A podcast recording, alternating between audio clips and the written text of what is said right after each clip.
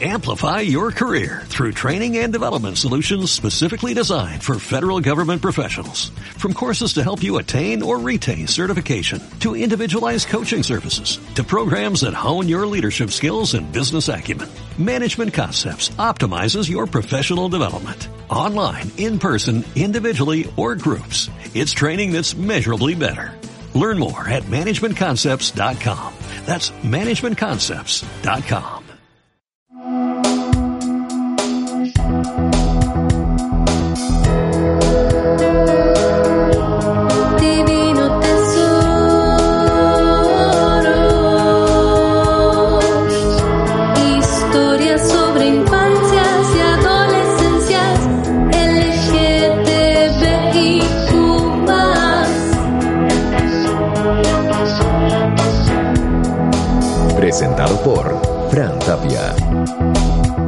En el episodio de hoy conversaremos con Milen Letelier. El Mile tiene 24 años y es conocido por vacilar, porque hacía plata lo maldito y porque le gusta andar así, adrenalínico, salir con amigos y conocer a gente distinta. A los 14 años decidió decirle a su familia que era trans y su fortaleza para enfrentar todo lo que vino después nos deja pensando sobre la claridad que tienen los adolescentes sobre el proceso de cambio cultural que estamos viviendo. Lo logramos. Lo logramos al fin. Mile, muchas gracias por estar aquí. Hacer algo bueno, voy. Partamos entonces. Tú dale Sí, nomás. ¿Cuáles son tus primeras memorias respecto a tu orientación, tu identidad o tu expresión de género? Lo más chiquitito que te acuerdes. Mira, yo me acuerdo de haber estado en tercero básico. ¿Ya? No, en el kinder. Ahí empezó todo. ¿Ya? Eh, yo estaba en el kinder una vez y me subí a un resbalín. Y yo estaba jugando con mis amigos, po. Y estaba jugando cosas de, de niños. O sea, tirando las piedras y pelota y weas así. Y la verdad es que yo me subo al resbalín y yo me creía Tarzán. Y me subí la polera delante de todos mis compañeros del kinder. Y empecé así, wow, soy Tarzán. Y viene la tía, me dice, no, tú soy niñita, no tenés que hacer eso. Y yo soy Tarzán y gritaba y andaba. Pero desde ahí ya como que empezó todo. ¿Qué otra experiencia tienes así como de que te hayan dicho? Porque ahí te sentiste, ¿te acuerdas cómo te sentiste? Así como... Me sentía así como muy empoderado. Era muy chico y estaba así arriba del resbalín. Y yo decía, soy yo, soy Tarzán. Y. Era como gritarlo. Pero ¿Dónde? inconscientemente, inconscientemente en mi niñez, pues, porque no sabía nada, solamente fue como un impulso así. Mm. ¿Y dónde estudiabas? ¿En un colegio Yo- de hombres, mujeres? No, en una escuela mixta. Mixta, ya. ¿En Antofagasta también? Sí, en Antofagasta. Todos han sido Antofagasta. Ya, bacán. Toda tu vida has vivido allá. ¿Y Sí, quiénes acá- eran los adultos que te acompañaban? Eh, yo me crié con mis dos abuelos. Ya. ¿Y tus papás? Eh, mi papá es un cero a la izquierda, pero uy, tengo harta historia, mucha historia sobre ellos, dos. Mi mamá se casó, pero siempre estuvo pendiente de mí. O sea, nunca, nunca como que me soltó, pero igual hubieron lapsos y lagunas que tuve con ella, porque no, tampoco aparecía tanto, sino que ella igual estaba mi hermano más chico, tuvo que criarlo y tenía que entender nomás. Ujú. Además, mi padrastro es militar. Entonces, es una historia súper fuerte, diría yo. Espérame, pero cuando tú naciste, inmediatamente cuando naciste, te fuiste No, donde tus cuando yo nací, eh, estuve con mi mamá, pero mi mamá se fue a trabajar, porque mi papá no, no estaba. Mi mamá se fue a trabajar y desde el primer momento la primera que me cambió ropa fue mi abuela. Así, ella es mi mamá. Ya. Y entonces, estabas en el kinder, te pasó esto, después, ¿qué otras cosas fueron pasando? Entré a la escuela y me acuerdo que sufría de bullying porque yo no tenía papá. Y en ese tiempo los niños chicos, había una niña en particular que ella siempre era como que me molestaba. Y yo no la pescaba porque no estaba ni ahí, pero siempre me terminaba agarrando a peleas con ella. yo de chico. Me acuerdo que una vez en tercero básico me pillaron con una niña en un... ¿Cachai? Donde hay como una- un cuarto donde se ponen los auxiliares, como a comer. Ya, pues nosotros íbamos a jugar ahí. Y yo con esa niña yo me la pinché y quedó la cagada en toda la escuela, así. Como que llamaron a mi mamá, a mi abuela, que no nada que ver lo que estaba haciendo, y pero ahí como que todo quedó en nada, así como que al final llegué acá a la casa, como que me retaron, eso no se hace y listo. Además me criaron en la iglesia, en una iglesia evangélica, que está a la vuelta de mi casa. Ah. Y me hacían ir a los dominicales, toda la cosa, a mí me gustaba. porque yo me llevaba bien con los niños que estaban ahí en la iglesia. Como que no cachaba mucho sobre lo que era el hombre, la mujer ni nada, solamente eran como momentos así como de, ju- de juego, nos daban desayuno, merienda, nos enseñaban la palabra, pero no de una forma brusca. Entonces no era tan, como tan, ya te pongo la ideología. Siempre fui observando. Y para mí, aunque ellos me inculcaran algo, yo siempre tenía claro lo que yo era. Solamente que lo tenía muy escondido. Ah. Sino que era como que demasiado. Siempre trataba de, de decir, en lo que fue mi niñez hasta los 13 años, siempre decía, no, no, no, no tengo que ser así. ¿cachai? Trataba de buscar así hasta alguien con quien estar para poder, así como que salirme de esto. Mm. Pero al fin y al cabo no pude. Siempre me sentí hombre con los niños, iba a jugar al bate. Nos poníamos en la, había una población- en la población militar donde vivía mi mamá. eh, había una sede y había como juego al medio y habían cuatro bases. Pues nosotros jugábamos con un bate y una pelota de tenis. Y así jugábamos al bate, quebrábamos los vidrios de la sede, toda la wea. Nos subíamos al techo a buscar las pelotas. Y cuando, mm, cuando entraste al colegio, por ejemplo, te, estabas en un curso mixto, ¿cierto? Sí, en un curso mixto. Sí. ¿Cómo te llevabas con tus compañeros? ¿Ellos se daban cuenta que tú eras distinta o...? Siempre me, me weaban que era más, más chao. Y las niñas de hasta lo, hasta como sexto, séptimo básico me decían que era como tipo tres cocos porque no me arreglaba y no era así, po. ¿cachai? Siempre fui así como más, ya voy a todas con los cabros y siempre andaba en la mía. ¿Y qué te decían tus abuelos? ¿ah? ¿Qué te decían Escucha, tus abuelos? mis abuelos eran, era, fue fome. po. Yo, cuando les dije a ellos, yo nunca la vi, yo estaba entrando a primero medio. ¿Ya? Entré a primero medio y, y ahí les dije, ¿saben qué? Yo, me gustan las mujeres. Una vez me hice la cimarra. Yo nunca en la vida me había hecho la cimarra, siempre tuve buenas notas. A mí me criaron en una burbuja. Y yo esa burbuja la exploté. Mm. Y un día vine y me hice la cimarra y ya pasaron tres días de que me estaba haciendo la cimarra porque no aguantaba. Yo no podía estar en clase, no podía hacer nada, lloraba mucho. Incluso pensé hacer la típica cosa así como cortarse y esas cosas que hacen típicamente. Y llegó un momento en que mis papás me llamaron porque me pillaron del liceo. Y me llaman y mis tíos, mi tío con mi tía, fueron a buscarme a la grúa que está acá en el trocadero. Y yo estaba ahí esperándolo. Pues yo así, palos la solté y les digo, ¿saben qué? A mí me gustan las mujeres. Mm. Y en vez de apoyarme y todo eso, ellos me pescaron, me subieron al auto, me trajeron para acá a la casa. Y estaban mis dos abuelos, mi tío, mi tía, y me dijeron, ya, pues tira las cosas que me estáis diciendo. Y yo les dije, mamá, ¿sabe qué? A mí me gustan las mujeres. Y al primero que recibí fue una galletada. Mm. Fue una cachetada, fueron golpes, me rajaron el uniforme del liceo, yo tenía una guitarra, me la rompieron. Eh, ese tiempo me sacaron el internet, no podía salir. Fue súper abrupto, pero yo nunca, te lo juro, nunca dije, ¿sabéis qué? Yo voy a cambiar y voy a ser distinto. No, yo soy así, me tienen que querer así, si no, no importa. Déjenme sin internet, déjenme sin mi cama, déjenme, no importa. Cámbienme del liceo las veces que quieran, yo nunca voy a cambiar y yo se los dije. Y hasta el día de hoy ya llevo 10 años siendo trans y nunca he cambiado. Nunca he dado mi brazo a torcer a pesar de que ha sido difícil. A pesar de que toda mi familia, como yo te decía, vivía en una burbuja. Yo era como el regalón de todo. Y después de la nada, como que mi abuelo me decía que yo era su ojo. Pero Mm. ¿cómo tu ojo vaya a hacerle tanto daño? Sí, Porque po. yo era el niño, po. Yo era el niño, ellos me tenían que proteger a mí. 100%. No, yo darle este por ellos, pues. Si yo tenía 14 años, ellos tenían cuarenta y tantos. Mm. Igual como que de repente me dicen, eh, no, es que somos chapados a la antigua, weón, tienen internet, tienen redes, tienen televisores, weón, no se hagan lo- los ciegos.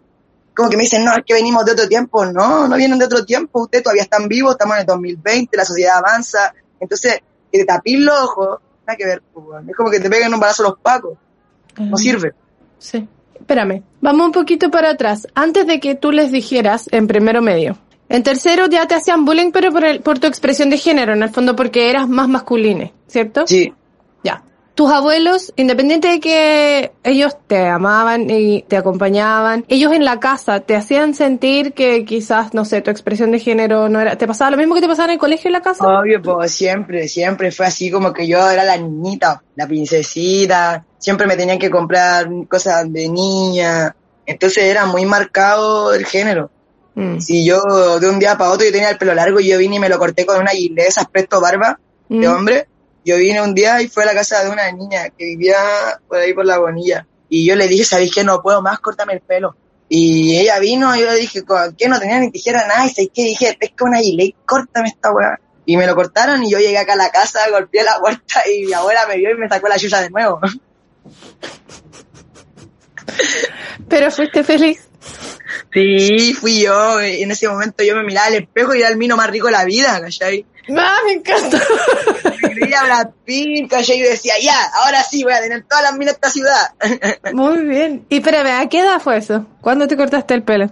A los 14, si yo hice todo así de una, Ah, ya. pues dije, ¿qué? Ya no puedo más, yo soy hombre y así corta. O sea, aguantaste hasta los gusta. 14. Sí, pues todos los 14. Y, y antes de los 14, igual habías desde tercero, eh, no sé, te habías Sí, dado besos con mujeres, etcétera, etcétera. Sí, pues siempre, siempre fui así como canchero. Si yo tengo cualquier historia así de niña y todo eso. Una vez unas niñas se peleaban por mí en las redes, así, yo no estaba ni ahí. ¿Con los dos? No, jugaba ping-pong. ¿Qué te gustaba hacer? Como, ¿Cuáles eran tus deportes favoritos? No sé, nunca fui tan deportivo, siempre fui así como más de la calle, más me gustaba andar, y en bicicleta sí podía hacer, en peluceando. bicicleta, pero no, yo soy pelusa, a mí me gusta andar jugando, así, le sacaba la pelota a mis amigos, se la tiraba en la cara, cosas así. Muy bien. ¿Te decías a ti misma, eh, no, yo soy lesbiana? Eh, o Siempre soy- hubo esa cuestión, pues. ¿Qué te decías a ti me- mismo? Me cuestioné, pero yo desde los 14 años siempre dije que yo soy hombre, pero era como más cómodo para que los demás me aceptaran, como ya yo soy lesbiana, pero trátenme como hombre, pero siempre busqué que me trataran como hombre. Lo que pasa es que la gente es tan estúpida, por así decirlo, que no entiende. Como que dicen, ya tú te gustan las mujeres, soy lesbiana, vístete como mujer. No, weón, existe otro tipo de persona. Pero en ese tiempo, ya tiempo 2009, Mm. eh, no era para nada así como visto los trans, pues eran muy pocos. Yo me acuerdo que yo conocía a cuántos dos trans y ellos una vez me enseñaron a fajarme. Y yo era el más feliz, una vez fui a la playa con ellos y estaba fajado y te lo juro que me tiré a la playa así muy feliz. Aunque me sentía más apretado que la chucha, pero fue el momento más bacán, sí, bo. Yo desde los 14 años me fajo y todo. Mm. Yo me hacía mis fajas, te lo juro que buscaba cualquier cosa, hasta las cosas de mi abuelita, esos cadones grandes que se ponen a atacar la guata, esas guas las cortaba y me ponía esa guata así, la amarraba. Esas fajas que son como, esas azules que tú las tirabas, que uno las tira ya, esas también. Todo tipo, yo buscaba como sea para tener lo mío. así. Espérame, ¿y qué referentes tenías como en ese momento? Porque si no era muy visible lo trans, ¿conociste a alguien antes de esos dos niños? No, ¿En qué momento apareció la palabra trans para ti? Porque tú antes no sabías lo que era, ¿cierto? No, yo, yo veía en la tele a los transformistas, a los travestis, po, No. y de repente nomás veía así como esa guay y decía, oye, yo seré así, sí, soy así, yo decía, pero no, porque ellos se visten de noche, po. pero yo soy así 24/7, entonces para mí era muy... Nada que ver, pues yo buscaba lo mío nomás, fue Mm. como mi instinto propio nomás. No fue que yo conociera o tuviera familia así, no, toda mi familia es distinta. Entonces yo siempre fui yo, así. Yo dije, ya, sé que yo soy hombre, me visto como hombre, niña, trátenme como hombre, yo soy tu pololo, amigo.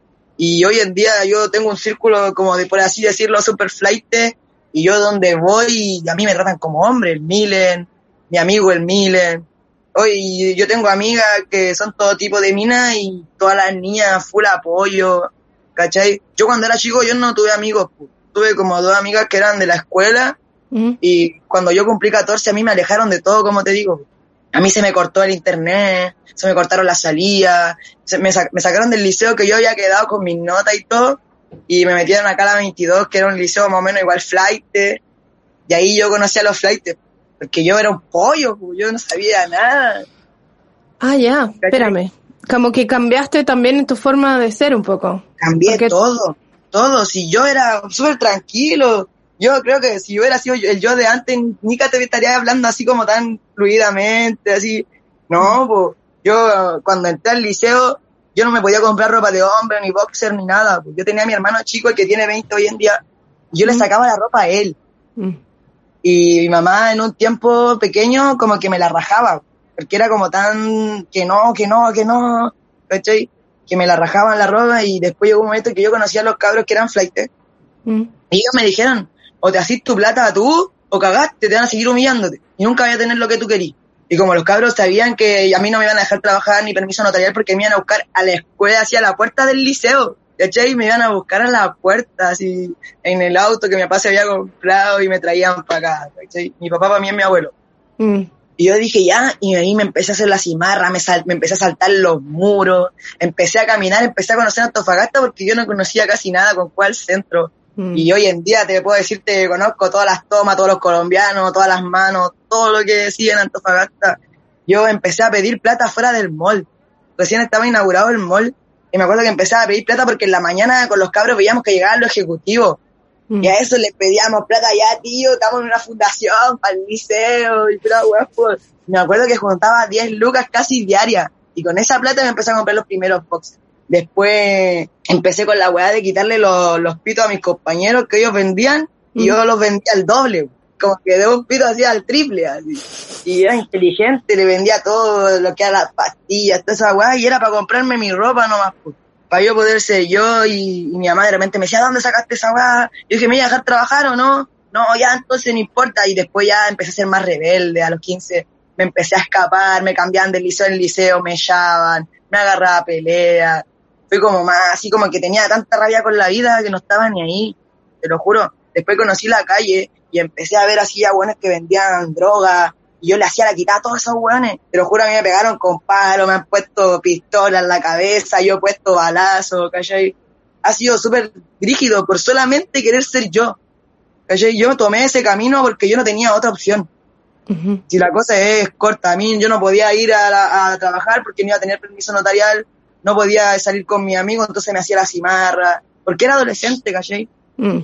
Era adolescente, pero yo nunca, te lo juro, nunca me robé así un celular, nunca le robé en una feria, nunca robé un auto, nada de eso. Siempre fue como que ya me meto con los guanes que sean guas mal. Siempre, y siempre ha sido así hasta el día de hoy, ¿cachai? Brígido. Yo- Igual no te da, no, o sea, como que no te daba miedo al principio. Sí, po, sí, pues me daba cualquier miedo si yo me la lloraba. Solo yo me acuerdo que yo llegaba, las primeras veces que hice una quitada fue de 300 lucas. Que una Y- quitada, sorry. No, no Una sé. quitada es cuando tú, como a lo mexicana, al guan que vende droga yo le quitaba la plata. Al guan que vende droga yo le quitaba la droga. ¿Cachai? Pero ¿cómo? ¿Se la robaba y así como...? Yo llegaba, mira, yo tenía un grupo de amigas, tenía Ya. ocho amigas. Explícame Ya, porque no entiendo. A los 15 años yo empecé a conocer unas amigas y, después tuve un grupo de amigas de ocho minas. Y ellas eran súper lindas y ellas igual conocían caleta de flight, caleta de hueones que movían drogas. Entonces ellas me daban los datos a mí. Mm. Ellas hacían como que ellas vendían así promos de 500 lucas, de un millón, kilo y va. Y como los hueones y las niñas eran lindas, se iban a juntar solos con ellas. Entonces en vez de que llegara la niña, llegaba este hueón, po. Y como los hueones me miraban como cabro chico, ya, sí, pásame la plata. Lo primero yo les decía, ¿sabes que me pasaban la plata? A veces yo voy a la esquina y me iba. Ah. Después me andaban buscando por cielo, mar y tierra. Quisieron reventar la casa de mi abuelo cuantas veces, pero nunca lo hicieron. Siempre busqué así como ponerme pálido. Después ya empecé a, a ocupar armas. Empecé a buscar a los hueones. Que vos vayas a ir a mi casa, te hago la quita de nuevo y te reviento tu casa, ¿cachai? Era como que ya tenía que ponerme pálido, si no, los hueones me iban a hacer cagar, ¿cachai? Mm. Yo me acuerdo que yo también era celoso cuando salía con las minas. Entonces, si un gol la miraba, yo al toque pelea y yo no estoy ni ahí. Así, una vez me pegaron con un palo afuera de la rabá, en el hombro. Y te lo juro que caí así al piso, así, pa, y me pegaron como entre cinco hueones. No callaron que yo era niña, po. Entonces los hueones, yo, yo trátame como hombre. como- Y mi, mi pueblo en ese momento le dijo, no, si es mujer. Y yo, no, trátame como hombre, que voy a pelear. Y yo agarrándome a combo, yo no estaba ni ahí. ¿Cachai? Y después yo me acuerdo que ese día yo ca- caí al piso y después al otro día tenía así un hombro así gigante. Parecía el jorobado para el lado. Oye, espérame, pero tu, tu abuela y tu abuelo, tus papás deben haber estado que se querían... Sí, pues ellos me echan la culpa, me dicen, no, si tú, tú te pusiste así maldito y, weón, y toda es tu culpa y todas las cosas que he vivido y nunca estudiaste, igual. Pero, weón, ¿quién puede estudiar sabiendo que tus papás te odian, weón? Yo tenía 15 años y mi mamá me llevó a vivir a su casa y mi padrastro me dijo que si yo me vestía como mujer, él quería ser mi papá. Ah. Un weón que tú nunca en la vida hay pescado, un weón que te mira feo toda tu vida, el, el esposo de tu mamá, porque no es nada más para mí, eh, y el papá de mi hermano, me, me dice así, se sienta al lado mío, así, con la mirada, yo me acuerdo de ese día porque ese día nunca se me va a olvidar en la vida. Se sienta al lado en la cama y me dice, oye, Mili, si tú querís ser mi hija, vístete como mujer. Y yo lo miré así, le dije, weón, ni mi abuelo, que son todos para mí, me van a hacer vestirme como mujer y vos qué enchuya soy, así, anda a lavar, chao, me voy. Qué mal, weón, qué mal. Conocí el rizo, lava mano. Oye, pero entonces tu mamá como que te quiso llevar y finalmente le dijiste no, chao, y me te volviste a la casa de tu abuelo. Claro, yo viví con ella como cuatro meses, que fueron como para terminar, eh, un, estaba en el pólipo, en el Politécnico, ya se queda por donde vive ella, vivía ella ya en el lado sur. Y ese liceo igual era re flight, pues era lo más flight que yo podía haber llegado. Así. Mi papá me trataban de cambiar, yo cacho con de la flight como para que mirara a hombre, igual. Y al final yo me hacía amigo de lo bueno y con ellos salía a buscar minas, los cabros en los autos, conocí Yanida que acá son los piques de auto y a mí me gusta todo eso. ¿Carreras de auto? Sí, a mí me gustan todas esas cosas.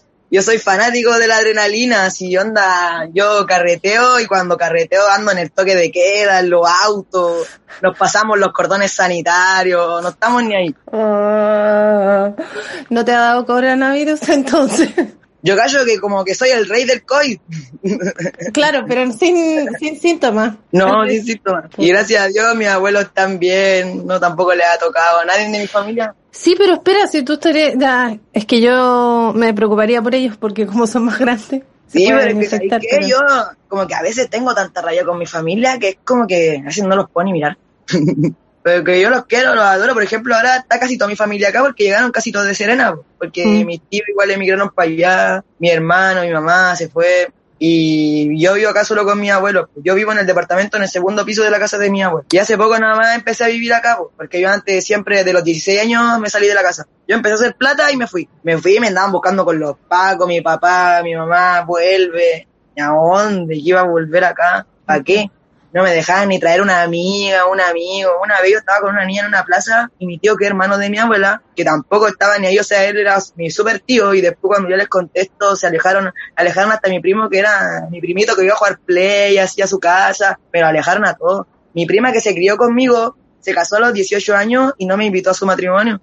Y toda la familia a mí me excluyeron de todo, matrimonio, asados familiares, de todo, todo. Nunca A más te invitaron. invitaciones tú sola, así con tú con tu, con tu esposo, ¿cachai?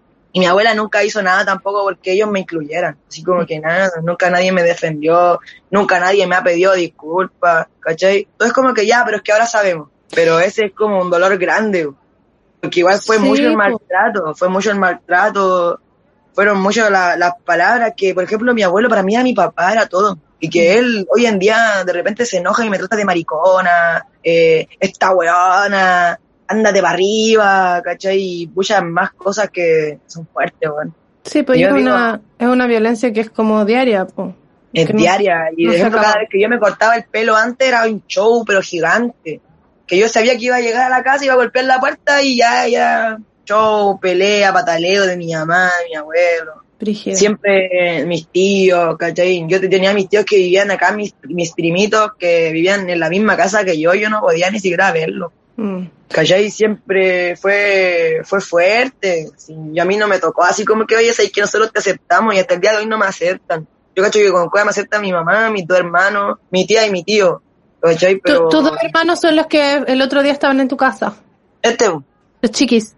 Ah, no. Hola. él es el más chiquitito. ¿Cuántos años tiene? 14. Ah, ya, pero él, él está contigo. Sí, pues él está acá. Y te Está ama. escuchando. Sí, este es mi compañero. Ya, Es bacán. mi juguete. Tenemos entonces a alguien en quien regalonear. Y no, yo lo regalo Y él vino de Serena, el otro día lo llevé a comer sushi y le compré mojitos sin alcohol.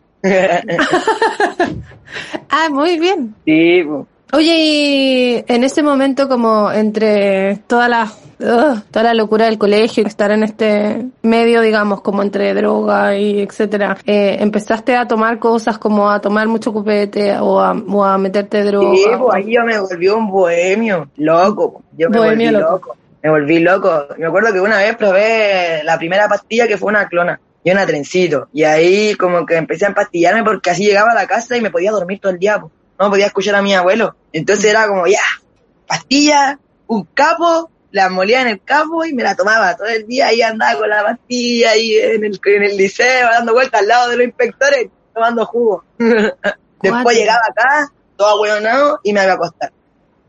Y ahí me quedaba raja todo el día, toda la noche. Cuático. Y ahí después ya dije, no, sabes que esta weá me está haciendo mal porque yo no soy para andar en la lenta. En la lenta yo no ando. Y ahí dije, ya, nunca más. Y nunca me tiré una pastilla, pues. Después fue pura marihuana nomás, pues. Pura marihuana y copete. pues. Yo me hacía cagar tomando y después cuando me fui a vivir solo, como te dije, yo vivía con ocho minas. Vivía con ocho minas y, y, bueno, yo me acuerdo que yo hacía carrete en esa casa y llegaba todo, todo tipo de personas. Y, bueno, era mucha marihuana, mucho copete. Eh, me acuerdo que una vez probé la cocaína también. ¿Probaste la coca? Yo nunca me he atrevido ¿Qué cosa? Sí, a pues yo... probar la coca porque me imagino que es muy mala. y esa fue la puerta de mi infierno. De mi mismo infierno. Me perdí. Estaba todo el día. Yo me acuerdo que yo hacía quitar de 600 lucas. Y en cinco minutos yo le decía a las niñas, en cinco minutos si no estoy acá, búsquenme, me mataron, no sé, porque igual me iba a juntarme con buenos más brígidos. Ya del voy y vuelvo, ya tenía una pistola, ¿cachai? El cabro chico ya se renovó, ¿cachai? Y yo, como sea, la plata. Como sea, yo necesito esa plata, yo quiero esa plata, yo a mí nadie me verme, weón. Siempre quería andar de marca, ya me gustó el exceso de las minas, a los 16 años conocí un pub, ¿cachai? Llegaba y entraba a todos lados. Era conocido ya casi en toda Tofagasta, y eso que no me dejaban salir. Y me hice conocido, me metí en el ambiente de las discos, todo fue así, pa, Brígido. ese niño chico que venía de la iglesia, hoy en día es un weón así rígido. Mm. Que yo voy para donde llevo acá en Antofagasta, todo el mundo me respeta, me quieren harto, ¿cachai? Siempre, nunca he sido mala clase de andar robándole a mis amigos, ¿no? Siempre fui correcto para mis cosas, ¿cachai? Igual hubo un momento en que me sentí, cuando era chico, eh, el mundo LGTB, y yo conocía, como que eran, como por así decirlo, como un poco envidiosos conmigo, porque yo nunca me juntaba con ellos, yo tenía otra bola aparte, ¿cachai? Yo decía, sí, yo soy hombre y todo, pero no tengo por qué tener tantos amigos así, ni tantas amigas así, pues, ¿cachai? Mm. Porque yo me sentía full hombre y, y tampoco, no sé, me crié con mis amigos. Mm. Entonces como que no necesitaba llegar a un grupo y cuando lo necesité, como que me miraban feo y era como muy, muy distinto. No era como que ellos, yo le agradaba, ¿cachai? Mm. Igual, de repente, ellos se, me acuerdo que se comían entre todos. ¿Tú cachai cómo se le hace ciclo cuando son chicos? po? Yo no, po. Yo siempre estuve con niñas heteros, ¿cachai? Siempre tuve buenas pololas. Mi primer amor no tiene nada que ver con ese mundo. Entonces todo fue muy aparte para mí. Y eso como que a ellos les daba rabia. ¿Cachai? Hubo fletos que a mí me pegaron, me hicieron cagar, ¿cachai? Mi vida, no sé, cuando tenías pololas, ¿cachai? Los buenos me decían como que, ¿por qué tú no salís? ¿Por qué tú no soy acá? Y ella, weón, yo no soy como tus papitos, que tus papitos tú les dijiste, ¿sabes? Que yo soy así, poco menos mamá cayó en depresión y después te aceptó, ¿cachai? Porque es como lo que se da. Mm. Pero yo no, pues a mí me hicieron la guerra y yo tenía otras cosas de qué preocuparme de andar saliendo con ellos. Yo primero Mm. quería ver mi ropa, mis cosas, dónde yo iba a vivir. Eran cosas muy distintas.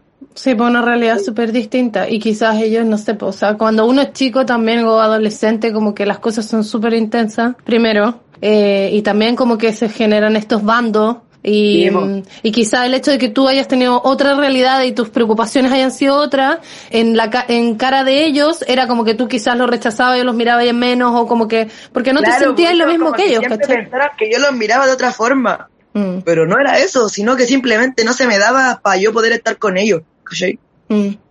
Igual Oye, cuando, cuando dale, era dale. chico, yo tenía un amigo que, que era así como, que es trans como yo, po, ¿ya? ¿cachai? Y al loco una vez le pegaron, po, y yo por estar con una niña lo dejé solo, ¿cachai? Yo estaba con una niña como a la vuelta, estábamos en el mall, que yo me acuerdo nos juntábamos ahí, y yo lo dejé solo, po, y eso siempre, siempre me arrepiento de eso y siempre que veo a esa persona le pido disculpas. Mm. Porque hoy en día, puta, yo hoy en día salto, pero cuando era más chico no callaba cómo pelear ni nada de eso. Mm. Yo te lo juro que la única vez que yo le pegué a alguien fue en octavo básico, cuando la niña que yo te dije que toda la vida me había hecho bullying, estaba en la sala y ella tenía un grupito de amigas. Me dijeron, ¿sabéis qué? No dejéis que esta buena te siga molestando, córtala, tenéis que pegarle, tenéis que pegarle.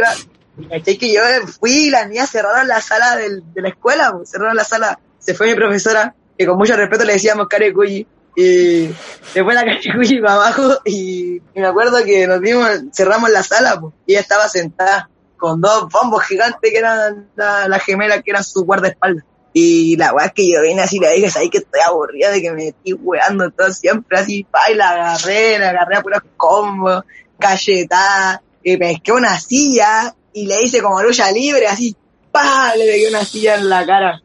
Y ahí llamaron a mi mamá, me suspendieron como una semana de la escuela. Pero tú no harías así, yo, mamá, pero que ella me estaba molestando, ya está bien, me dijeron. Y la me decía que la niña la cambian de curso y la cambian al curso de al lado. Pero la niña no la mataste con la silla, supongo. No, está viva. Hoy en día yo me llevo re bien con ella. Cero daño. Oye, espera, y mm, quiero saber del, del amor. ¿Ah? Del ¿De amor. amor? Sí. Ay, ¿Estás enamorado? Eh, ¿Cómo fue eso cuando eras más chiquitito? yo me acuerdo que mi primera polola se llamó Claudia, pero con ella era como muy chistosa la relación, no era así como algo serio, sino como que ya con ella empecé a vivir mis primeras experiencias sexuales. ¿Ya? ¿cachai? Como a los 14 años yo ya con ella hacía todas. Y me daba el tiempo, no sé cómo, me saltaba del liceo. Pero la polola que yo tuve que a mí me marcó, mi primer amor para mí, fue una niña que se llama Michelle. Y la cachetona era bacán, pues. Ella era súper buena mina, ella era como esas minas que tú le regalabas así como que yo, que yo era terrible loco igual, le regalaba carteles, peluche, así, hacía picnic, iba a la playa. ¿Cachai? Siempre fui así atento. po. Y ella fue una súper buena mujer, pero lo que pasa es que como yo estaba tan mal con mi familia, ¿no? Y ella también, pues ya le dijo a su papá y la mamá la alejó de mí. Y el Ah. papá me alejaban de ella. ¿Cachai? Yo me acuerdo que a mi hermano chico, al Nacho, él me prestaba el celular, pues, Mm. para hablar yo con ella. Y mi mamá después le sacaba yo gente porque me prestaban el celu. po. No me dejaban tener celular a mí, pues Cuático. pero siempre hubo como una apaña de mi hermano, así, no quisi, aunque no quisiera, siempre me apañaban igual los dos. El Carlito igual era más chico, pero él callaba todo. Mm. Sí, cuando uno ve las cosas, las ve, pu, Qué y no bacán. voy a hacer nada contra eso. Qué bacán haber tenido, haberlos tenido igual ahí cerca apoyándote en el fondo. Sí, pero yo fui así como reloj con el amor, fui malo, fui malo. Fui malo, así como que ya era como que yo tenía un problema acá con mi mamá y yo después andaba cagando mis pololas. Nunca tuve alguien que me dijera, ¿sabes qué? Esto no se hace con las minas, ¿cachai? O alguien me enseñara, ¿sabes qué? Esto no se hace en el amor, ¿cachai? Siempre era como que, mamá, yo estoy con una niña, ah, da, ¿y ¿por qué estáis con ella? Pero nunca tuve ese consejo. Yo llegaba a estar con, tenía tres pololas, ¿cachai? No estaba ni ahí, no estaba ni ahí con las minas, así. Mm. Como que para mí era la plata. Y por la plata yo tenía la mina que yo quisiera. Así yo, yo tenía esa mentalidad. Así. Yo decía, ya sé qué, Eh, voy a invitar a una mina al McDonald's a comer y esta buena es mía. ¿sí? Y yo la iba a dejar a los caballeros, sí, pues siempre romántico. siempre romántico, pues, a los caballeros, mi mente ya no callar lo que había dentro de mi mente, no, pues. Cuático. Pero yo siempre fui así como atento, tierno, que los que ellas quisieran, ¿cachai? Onda de ir a pasear a la playa. Pero era pincharme las nuevas, pues, y después de que ah, estaba enganchada, enamorada, y ahí tenía cualquier problema. Después me veían con otra y me ponían la mea patente, así mío. Ya, pero, oye, ¿y la, la más importante terminó? ¿Terminó? ¿Por qué terminó? Ah, porque yo la cagué como 30 veces y ya se aburrió. Pero hoy en día tengo a mi polola y mi polola es brígida. Ah, ya te tocó una brígida. No, pues, es que ella no es brígida, pero es muy buena persona, ¿cachai? Ya. O sea, es clarita para sus cosas, quizás. Sí, pues más encima ya es de mi edad, pues. Eh, ¿Cuántos estudia años en la tenés ahora? Yo tengo 24. Ya. Ella estudia en la universidad, va a ser profesora de biología. Me, me enseña otro ambiente como más sano para mí. Me, me saca de la bola, así me saca. Porque yo tenía polola que, puta, yo antes era más pesado, yo le decía, ¿sabes qué? Esta es mi vida, a mí me gusta la calle, yo nunca voy a salirme de la calle, y así nací, si me conociste y era, y, Mm. ¿cachai? Si no te gusta, ándate a la suya, ¿cachai? Porque yo soy así. Pero siempre fui obstinado, nunca fui como que, ay, no, que yo voy a cambiar por ti, no, ¿a dónde? Ya, ¿y qué No fue lo que te hizo cambiar ahora? ¿Ah? ¿Qué te, qué te hizo tener una, una reacción distinta con Yo ella? ahora? creo que porque ya estoy más grande. Madure, madure. Eh, como que, como que ya me aburrí de andar ahí picoteando para allá, para acá. ¿Para qué? Me va a dar sida. tengo que cuidarme, tengo que cuidarme. Sí, pues hay que cuidarse. Hay que cuidarse. Ya, pero con ella bacán entonces. Y voy a ir un 7. Yo ya, ella es la única polola que conoce toda mi familia. Pero a la obligada nomás, pues lo he obligado a todos, nomás, pues ya mi polola, es mi polola, ahí está, y se la pongo ahí en la cara. Ya. Pero igual somos respetuosos porque la familia de ella, el papá, no me acepta. Pero yo conozco a su mamá, a su hermana, Y nosotros igual ya hemos vivido juntos y caché que por el resto de la pandemia yo perdí una pega o yo me puse a trabajar. ¿Ya? Yo apenas cumplí 18, mi primera pega fue en el McDonald's. Y después trabajé en el Fritz y mi última pega fue como un golpe de suerte. Porque yo iba a un restaurante, ¿Ya? al restaurante Barbacoa de acá en Antofagasta, y iba de lado a plato. Y me topé con el dueño, que él era gaycito. Y el dueño como que cayó que yo era trans, porque yo llegué vestido de hombre y el currículum Estefan. Y el dueño me dice, tú querís, yo, yo vengo a trabajar de lado a plato. Y me dije, no, pero es que ya contraté una niña, me dijo que tiene un hijo, que una niña más chica que yo. Me dice, pero sabéis que necesito un parrillero. ¿Tú querías un trabajo de hombre no? Me dijo así. Bueno. Y yo le dije, sí, mo, dale. Dame todo, enséñame. Yo le dije, yo voy. Y le dije, voy, cualquier lugar voy. Y el loco me dijo, ya cabrón, yo te voy a enseñar a ser parrillero. Y te lo juro, me hacía cagar, sí, Ah. de todo. Hay como un lobo que se viste de oveja. ¿Cachai esa o no? Ya, pues, mira, eh, ¿cachai que vino y me dice, ya, yo te enseño, pues. Y ya yo lo acepté porque yo necesitaba la pega.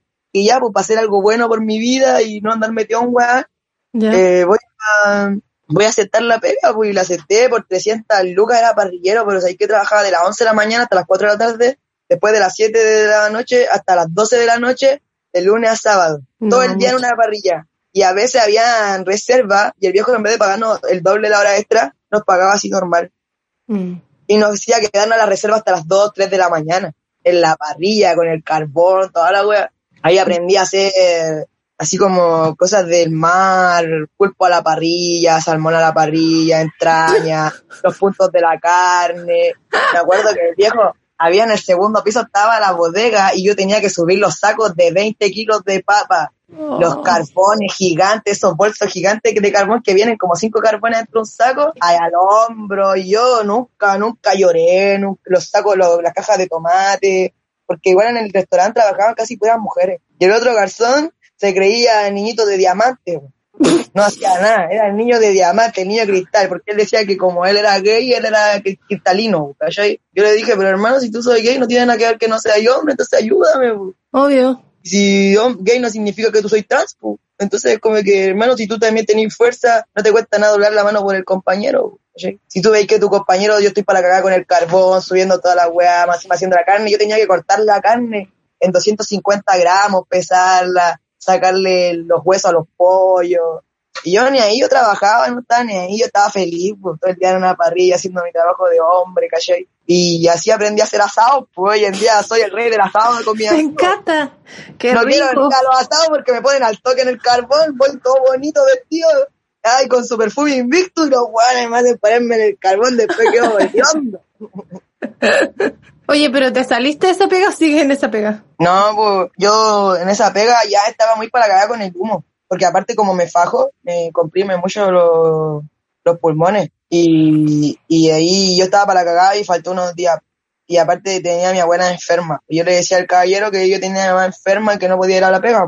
Mm. Y él me entendía así, después de la nada viene así y me echa. Ah, Y después justo empezó la pandemia. ya. Y que decir, pega, y ahí últimamente igual he tenido que hacer weas malas para poder tener mi plata. Ya. ¿cachai? Igual con mi amigo hemos vendido ropa y cosas así. Pero igual más, más que nada la plata me llega por las weas malas que hago, porque si no, no podría mantenerme. Obvio. Ahora estoy en una demanda legal porque mi papá me pague todo lo que me debe de la vida. Por ¿cachai? pensión de la vida. Como retroactiva. Y- claro. Y él me hizo una contrademanda y yo quiero esa plata para estudiar, ¿cachai? ¿Y contrademanda de qué?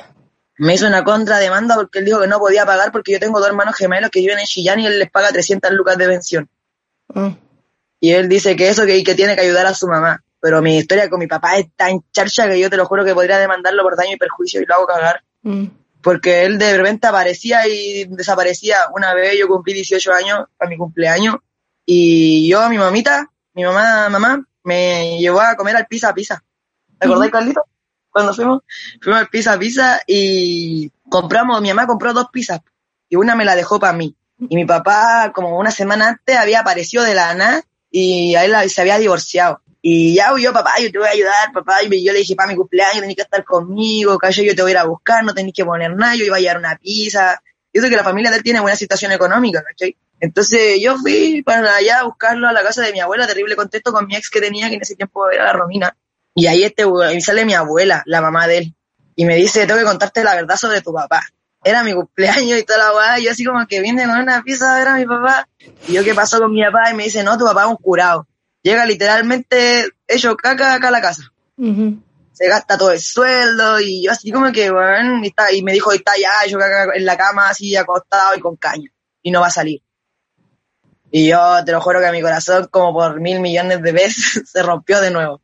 Una vez mi papá se enteró que yo era, mi familia lo contactó, pues, mi abuelo lo contactaron, mi mamá lo contactó, para que él hablara conmigo, porque todos pensaban que yo era así por falta de papá.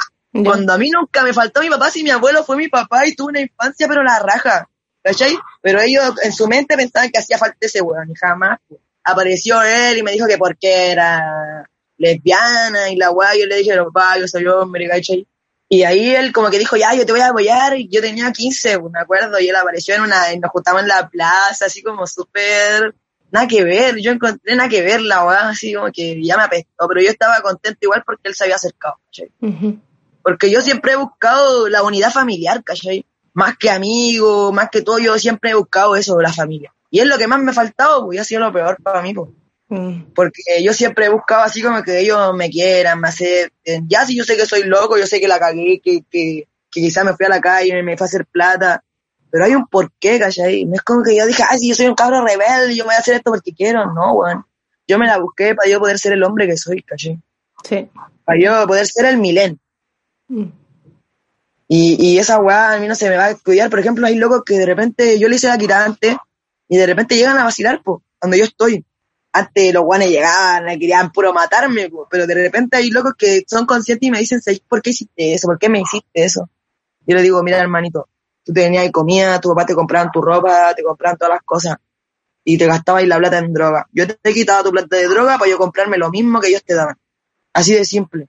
Yo te quitaba tu plata para yo poder vestirme, para yo poder comer, para salir de del nido de mi abuelo y irme a otro lado, porque yo no aguantaba vivir ahí. ¿Cachai? Sie- siempre fue muy brígido. Y yo siempre era la mente de que yo quería tener lo mío, buscarme lo mío como fuera, ¿cachai? Nadie me iba a, detenerme, nadie me iba a decir, ¿sabéis qué? Tú no soy hombre. Sí, soy hombre, bueno, y soy el medio hombre porque me la he buscado, porque la he sudado. Porque a mí me ha costado. A mí nadie vino y me dijo, ¿sabéis qué? Toma. No, pues a mí ni una fundación se me acercó, ¿cachai? Yo de repente he hablado con gente así trans para que me enseñen esa hueá de la hormona porque yo quiero hacer mi transición, ya estoy full decidido. Antes me estanqué porque mi abuelo me decían que si yo hacía eso yo me tenía que olvidar de ellos. Si transitas, te tendrías que ir de la casa donde vives ahora. No, si yo siempre no es eso, sino que es como que si yo tengo problemas en irme. El drama es que yo me tenía que olvidar de mi abuela, ¿cachai? De no verlos más, de que ellos no vayan a verme con barba, ¿cachai? Y hoy en día sabéis que ya me da lo mismo. El que quiere estar, el que no también. Pero igual se me ha hecho difícil porque como soy medio brusco para mis cosas y bruto, eh, igual es la flojera de levantarse, ¿cachai? Ir a buscarlo. Y me ha costado. Pero- Me ha costado igual dar el paso, sino que son, yo cacho que es el miedo y los nervios de ir para allá, así como, ¿sabéis que ya quiero mi carnero? Mm. O sea, primero, el cambio de nombre no lo has hecho. No, Y de sexo tampoco. No. Igual yo ya quiero operarme, si yo, yo quiero igual la plata de mi papá para estudiar y poder sacarme lo que es la parte de arriba, ¿cachai? Mm. Que es lo que odio, yo con cueva, yo me ven sin faja así como para ir al baño. Yo ando Mm. todo el día con la faja, yo duermo con la faja, yo, la faja para mí es todo. Yo sin la faja no puedo salir a la calle. Obvio. Y ella es mi compañera, Miau. ¿Cómo se llama? Mia Shelby, Mia Shelby. Mia Shelby. Sí, Mia Shelby. como los No, el nombre. ¿De dónde salió el nombre? ¿Nunca he visto la ¡Ay, serie qué buena! del Thomas. Shelby? Brígida. Puta, obvio que iba a ver esa serie. La wea brígida. Quiero ser Thomas. Oye, no, pero ellos son tan brígidos. Y última pregunta. ¿En la escuela en algún momento tuviste clases de educación sexual? ¿Te hablaron de que había No. personas, géneros distintos? No, nunca, no, nunca, nunca, jamás. De lo que tengo memoria hasta de todos los liceos, porque yo estuve casi todos los liceos de Antofagasta, Ujú. ¿cachai? En varios liceos estuve en nocturnas de adultos, ¿cachai? Y terminé en el liceo, en un 2 por 1 saqué el día de la mañana, ¿cachai? A los 21 años saqué mi cuarto medio. Y no, nunca, nadie. No se habla de eso, ¿cachai? No hay como eh, que te abran la mente y te digan, no existe esto, ¿cachai? No. Siempre es como el hombre y la mujer y la educación sexual es como poner un condón. ¿sí? Eso es la única educación sexual que yo veo hoy en día en Chile. Ya yo salí a los 21 años, que fue hace como 3 años atrás, y ese 3 años atrás a mí nunca me hablaron de que los trans existían, ¿cachai? Siempre para la gente los trans fueron así como para divertirlo, lo confunden mucho con los transformistas o con los travestis, ¿cachai? Pero no tenemos nada que ver, po. es una cosa muy distinta que es tu género, soy tú mismo, ¿cachai? No es como que yo elija hacer algo y después soy otra cosa, y no, esto es todo el día, este es ser yo mismo. Entonces, que alguien venga y te diga, no, sí, que son como los transformistas, que se visten de noche. No, hermano, trans es un género, no es una sexualidad, es un género. No es como que yo diga soy lesbiana porque un trans también puede ser gay. Sí, Eso no sí. tiene nada, no tiene nada que ver con, con orientación sexual, sino que tiene que ver con tu género. Con tu con lo que identidad. claro, con tu identidad. Porque la gente confunde mucho eso igual, po. Que dicen, ay, no, si tú, si tú soy trans, te gustan las mujeres, no te podías meter con un hombre. Yo conozco trans que son gay, de repente. Sí, y aunque la gente, de repente, mi amigo, como son reflight, como que queda en su mente así, pa, explota, po. Eh, explota, me dicen, pero ¿cómo? Sí, pa. Y de repente yo le explico y los niños me entienden. Y, por ejemplo, una sola vez hace poco, eh, la última pelea que tuve por defender mi género fue porque estaba con mi amigo y mi amigo eh, vio mi cuenta root Mm. y salía mi nombre. Y mi amigo me lo dijo delante de todo mi amigo. Yo vine, pesqué la cuenta root y le pegué con la cuenta root en la cabeza así, pa. Nunca más en tu vida me digas eso. Y mi amigo, como es muy amigo mío, se puso rojo. Y Mm. me, y me miró así con una cara de querer sacarme la chucha. Y mi amiga viene y le dice, soy desubicado, weón.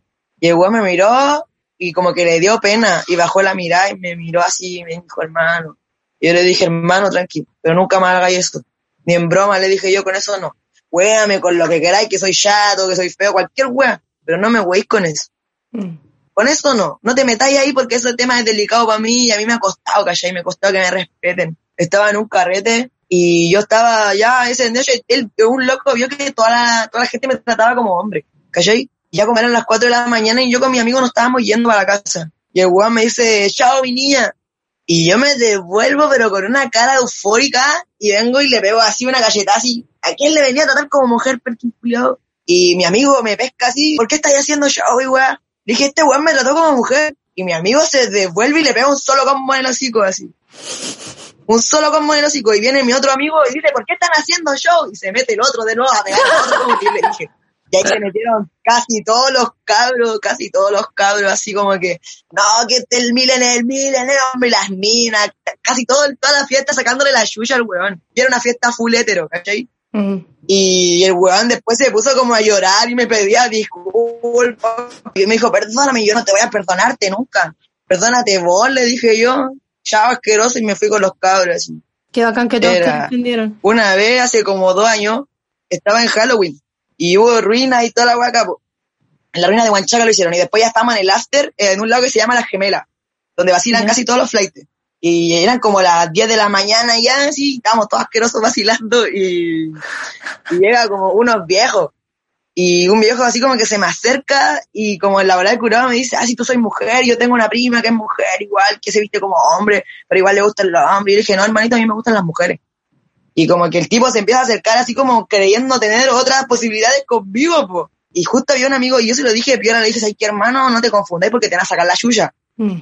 Yo le dije porque justo estaba, yo estaba como con siete autos de puro amigo, amiga, ¿cachai? Y fue el amigo, pues llega un, un grupo de hueones viejos así de la nada y vienen así a juntarse con mi grupo y vienen a faltarme el respeto de esa forma. Mm. Y yo lo miré le dije, ni aunque ni que fuerais rico, pues culiado, le dije yo, estáis de la perra, estáis re feo más encima. Y el weón así me mira y me dice, eh, ¿por qué igual tú tenés que ser mujer? Y yo, te voy a hacer mujer así, po, así, embarado. Y yo lo miré así y le dije, ya, weón, oye, cabrón, este weón me está faltando el respeto y weón.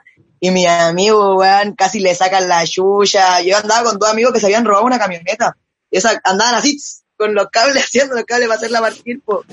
Y esos weones pescaron un palo, esos, los traba manurios, y lo sacaron y iban a pegar al weón con el traba manurio. El weón casi se tuvo que ir en pelota caminando de esa weá para arriba de la autopista que ahí está la costanera. Al weón le sacaron la ropa, le sacaron la chucha. Al weón se lo tuvieron que llevar así para la cagada por faltarme el respeto. Porque weón, ¿qué weón va a venir así a tu grupo a hacer esto? No, Barça, Barça. No Barça. corresponde, po. No Y corresponde. siempre que llega alguien y me dice, tú acá, ¿y cómo estuvo la? Yo no entiendo. Hay gente que es súper, súper eh, amena. Sí, pues, y viene en buena onda y puede preguntar. "¿Sabes qué? Yo no callo esta volada, yo no estoy acostumbrado a esto, pero explícame. Mm. Y yo, yo te juro que me siento como tres horas a explicar la weá, po, para que entiendan bien. Pero llega un momento en que entienden, po. Y después ya, hermanito, soy mi compañero, yo voy a dejar que nadie te diga ni una weá, y weá, así bacán, po. Mm. ¿Cachai? Y de repente estoy con mis amigos que todos dicen que son malos, son flight, que de la cana y weá. Pero son los huevones que me han respaldado, que me han dado cara por mí. Yo hoy en día tengo como una familia de amigos, ¿cachai? Que el Kene y el Marvel, que son súper piolas, son niños que trabajan igual. Ellos son mis partners y ellos son los que más hacen que la gente me respete. Mm. Te Tengo protege. esa grata conversación con ellos, que me hablan así, full hombre. Sí, bo. Y son, son full protectores conmigo. Mis amigas igual son un 7 las cabras, yo no tengo nada que decir. Con sus hijos, sus hijos saben el tío Milen, ¿cachai? Si se da eso, pues yo tengo hartas amigas que tienen hartos hijos pequeños.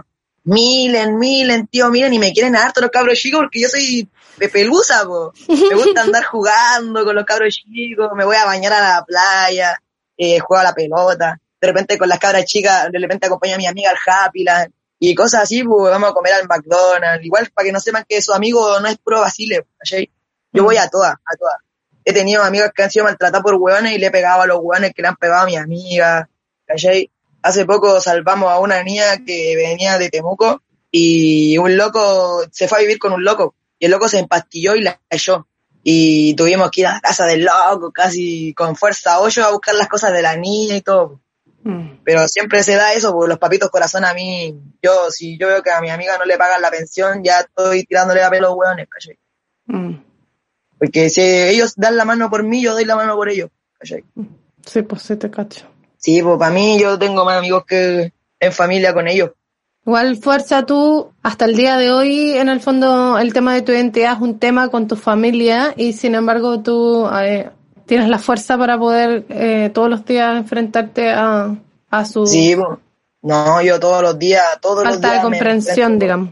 Sí, pues yo todos los días me enfrento a lo que yo soy y yo nunca voy a declinar, aunque mis abuelos tengan la esperanza, yo no sé de dónde chucha la tienen, pero yo nunca voy a cambiar, yo soy hombre, yo sueño con, con irme a la playa y sacarme la bolera, ¿cachai? Yo sueño con, con tener hijos, con ser papá de familia, ¿cachai? Tener mi propia familia, ser un buen completo. Yo quiero estudiar, yo no quiero que mi hijo vean sé que mi papá anda haciendo quitado, así, pues, ¿cachai? Mi papá es un flight, ¿no? Yo creo que mi hijo digan, sé que mi papá es un ingeniero electromecánico, ¿cachai? A mí me gustan los autos y yo sé que la electromecánica es el futuro y yo quiero ser ingeniero electromecánico porque con eso podría trabajar en cualquier país, porque igual ya cuando sea más grande, tipo 30 años, me gustaría emigrar, viajar, no sé, vivir en distintos países y hacer las cosas distintas, o tener algún día un pro- mi propio taller, ¿cachai? Pero todos esos son sueños que yo tengo que si hoy en día yo consigo esa demanda de pensión, yo a mí me va a cambiar la vida, voy a poder estudiar, ¿cachai? Y yo quiero esa plata porque esa plata al fin y al cabo son mis derechos, me corresponde. Porque si yo hubiera tenido esa plata quizás a los 14 años, mi abuelo no me hubieran puesto decir, ¿sabes qué? No te vamos a comprar esto, porque era mi plata. Entonces yo ya ay, me compro mi ropa de hombre. ¿cachai? Quizás ya no hubiera sufrido y quizás no hubiera tenido que estar en la calle. Ujú, Te entiendo. Eh, muchas gracias por compartir tu historia. Eh, me hace pensar en muchas cosas y me emociona también que seas tan fuerte. Fuerte. Cuando fuerte. queráis ahí hablamos, si hay harta historia. Hay harta. Sí, po, si aunque nadie cree en mí, yo creo en mí, eso es lo importante. Por ejemplo, hace poco alguien me dijo, yo me voy a poner más perra, alguien de mi familia. Mm. Yo le dije, ¿sabes qué? Yo soy antibala ya. Yo soy antibala ya, ya, y no me derribaron cuando tenía 14 años siendo un pendejo, ¿cachai? Menos me van a derri- derribar ahora que ya soy un adulto y ya sé para dónde va la micro, ya sé todo sobre la vida, ¿cachai? Me la he vivido, la meca y la seca, ¿cachai? Pero nunca he declinado lo que yo soy.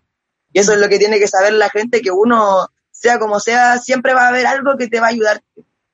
Y tenés que agarrarte de lo que sea. Para poder cumplir tus cosas y tus sueños, tenés que agarrarte de lo que sea y arrastrarte y como sea, bailar por lo que...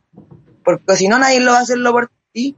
Nadie va a venir y te decirte, ahí que yo te acepto. No, no esperí eso. Porque al final esperar eso es puro dolor y atrasarte, estancarte. Mm. Espérate de ti mismo nomás, pu. Sé tú nomás. Y si te dan una puerta, tómala de todas las manos. Tómala como sea, aférrate a ti mismo. Y no te voy a aferrar a nadie más. ni las parejas, ni nadie, porque de repente las parejas igual saben que tú estás muy solo y se aprovechan de eso. Mm. Se aprovechan, te humillan, ¿cachai? De repente nos falta la mina que son desubicadas. Yo he tenido pololas que de repente se pasan y me dicen, ah, es mujer igual, pues, ¿cachai? Y yo termino mis relaciones con ella, porque yo he tenido pololas que de repente son héteros y me dicen, no, pero es que yo quiero experimentar con una mina, pues experimenta con una mina, yo soy hombre, lo siento. Mm. ¿Cachai?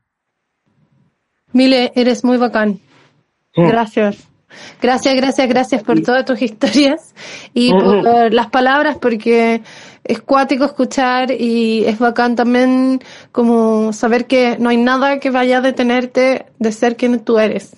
No, nada. Y, y sentir eso, escuchar eso, ¿cachai? Como a pesar de todo el dolor o todo lo, eh, como todo lo que hayas tenido en contra, eh, siento que en tu corazón está como muy claro que ya has luchado suficiente y que hoy día estás como en el lugar indicado para ser tú mismo y ser libre y estar bien. Y pues, yo lo único que necesito es esa plata y yo ya ahí me desenvuelvo y me desenvuelvo en lo correcto, ¿cachai? Mm. Porque es difícil igual estar metido en la calle, que te pueden matar, ¿cachai? Que tenés que andar poniéndote pálido, porque al final, al cabo, yo no me metía con la gente normal, ¿cachai? Yo me metía con los delincuentes de verdad. Y eso es, es otra cosa también. Sí, Es pues, cuático. Brígido. pensar que tú vas a caminar con tu polola, ¿cachai? Por la calle, vas a un pub y puede llegar un guante, te puede pegarte un balazo por lo que tú hiciste también. Sí, pues. Sí, pues si uno tiene que cuidarse de su integridad, pues lo más valioso, si la vida es, es una. pues. Sí, pues. Están tus hermanos también, a los que Sí, tienes que pues, acompañar y no, cuidar. Ellos para mí son mi vida. Hoy en día tengo una sobrina que nació, ¿cachai? Y yo con mi otro hermano por parte de mi papá no me llevaba mucho, po, porque no nos, no, nos, no nos presentaban ni nada. po. Mm. Una vez mi hermano me buscó, el Orlando, el que viene después de mí. Yo tengo cinco hermanos, son puros hombres y yo soy el mayor. Y él me buscó y me dice, "¿Y ¿qué van a ser mi hija? Yo voy a ser papá, yo quiero que tú estés presente. Y yo, mi sobrina para mí, yo me fui al mall, le compré puro limonada, me volví loco, 100 lucas en pura limonada, así para ella. Y, y es mi sobrina y pucha, la veo casi semanalmente y tiene cuatro meses y ella es mi fondo de pantalla, de todo, así. Oh, Yo la amo, se llama Paz. Ella es mi paz. y yo con él, con ella así, con eso estamos haciendo más familia con mi hermano. bacán, po. Trato de unirme más a ellos. Y eso es bacán, pues, por ejemplo, vos estuvo de cumpleaños hace poco y él me llamó, oye, ven, estoy de cumpleaños, ¿cachai? Tengo unos whisky, ven a tomar conmigo. Y fue súper bonito que él, que él solo se dé así conmigo. Sí, pues que te busque, qué lindo. Sí, pues tiene que buscarme. es difícil encontrar al Milán. Sí, a nosotros nos costó, pero un poquito solamente. Nos encontramos.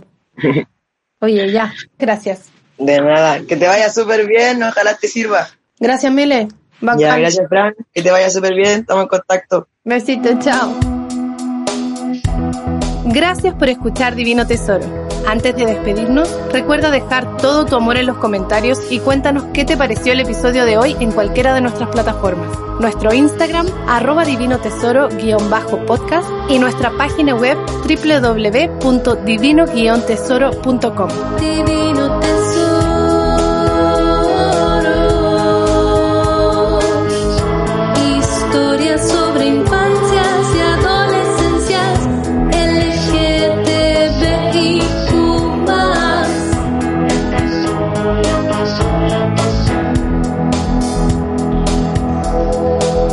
Presentado por Fran Tapia. Amplify your career through training and development solutions specifically designed for federal government professionals. From courses to help you attain or retain certification, to individualized coaching services, to programs that hone your leadership skills and business acumen, Management Concepts optimizes your professional development. Online, in person, individually, or groups, it's training that's measurably better. Learn more at managementconcepts.com. That's managementconcepts.com.